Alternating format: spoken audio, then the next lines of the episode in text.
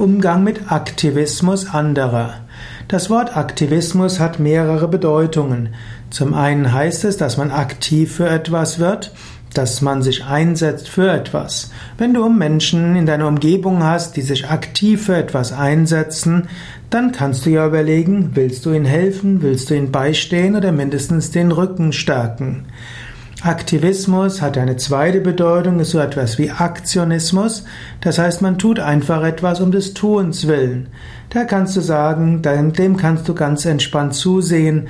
Wenn dort kein besonderes Ziel vor Augen ist, dann sollen doch die Menschen aktiv sein, die aktiv sein wollen. Du kümmerst dich darum, was du für wichtig hältst.